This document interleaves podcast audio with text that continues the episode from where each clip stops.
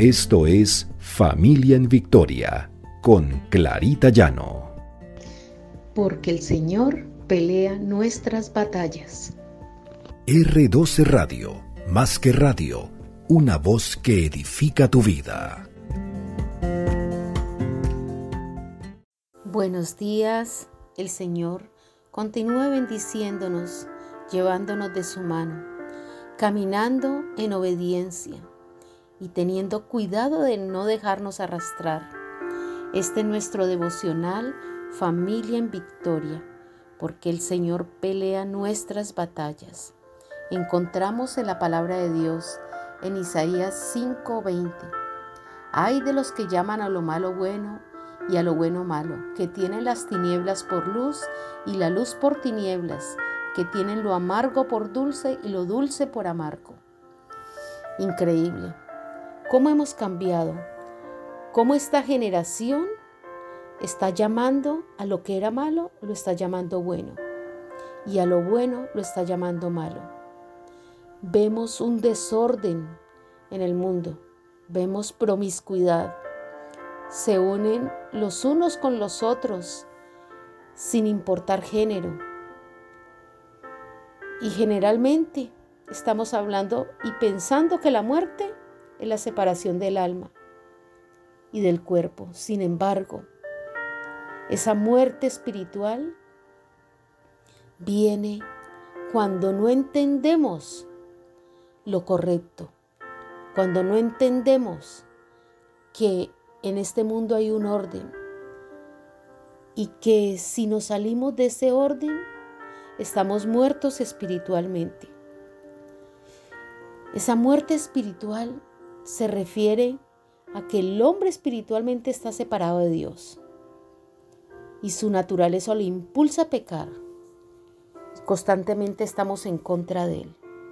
Estamos criando hijos de una manera diferente, sin valores, eh, llenos de expectativas de conseguir. En 2 Corintios 3:17 dice, ahora bien, el Señor es el Espíritu, y donde está el Espíritu del Señor, allí hay libertad. El Señor y su Espíritu siempre nos acompañan, pero si se lo pedimos y si andamos de su mano, pero si no andamos de la mano del Señor, entonces andaremos separados de Él y estaremos en pecado estaremos muertos en vida. Y eso no lo queremos para nuestros hijos, para nuestra familia.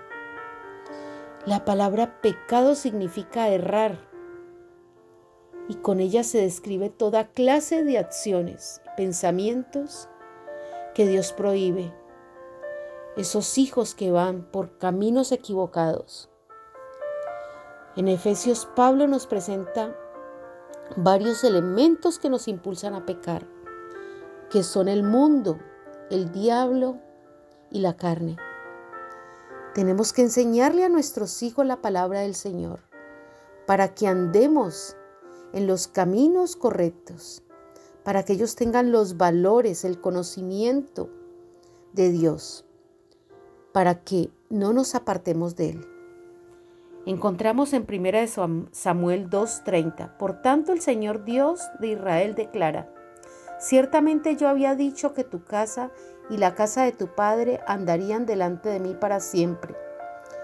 Pero ahora el Señor declara, lejos está esto de mí, porque yo honraré a los que me honran, y los que menos, menosprecian serán tenidos en poco. El Señor ve nuestro actuar, ve nuestros corazones.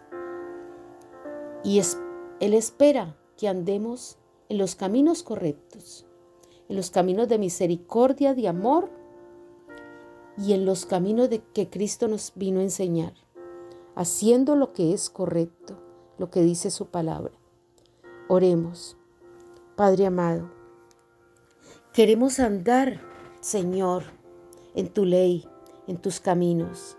Te pido, Señor, que nos dirija, dirijan a nuestros hijos, a nuestra familia, para que no nos apartemos del bien, Señor, para que no llamemos a lo malo bueno y a lo bueno malo, porque este mundo está convulsionado, Señor. Este mundo está ofreciendo cosas a nuestra familia que no son buenas. Está distorsionando la verdad. Señor, no lo permitas, te lo pedimos en el precioso nombre de Cristo Jesús. Amén y amén.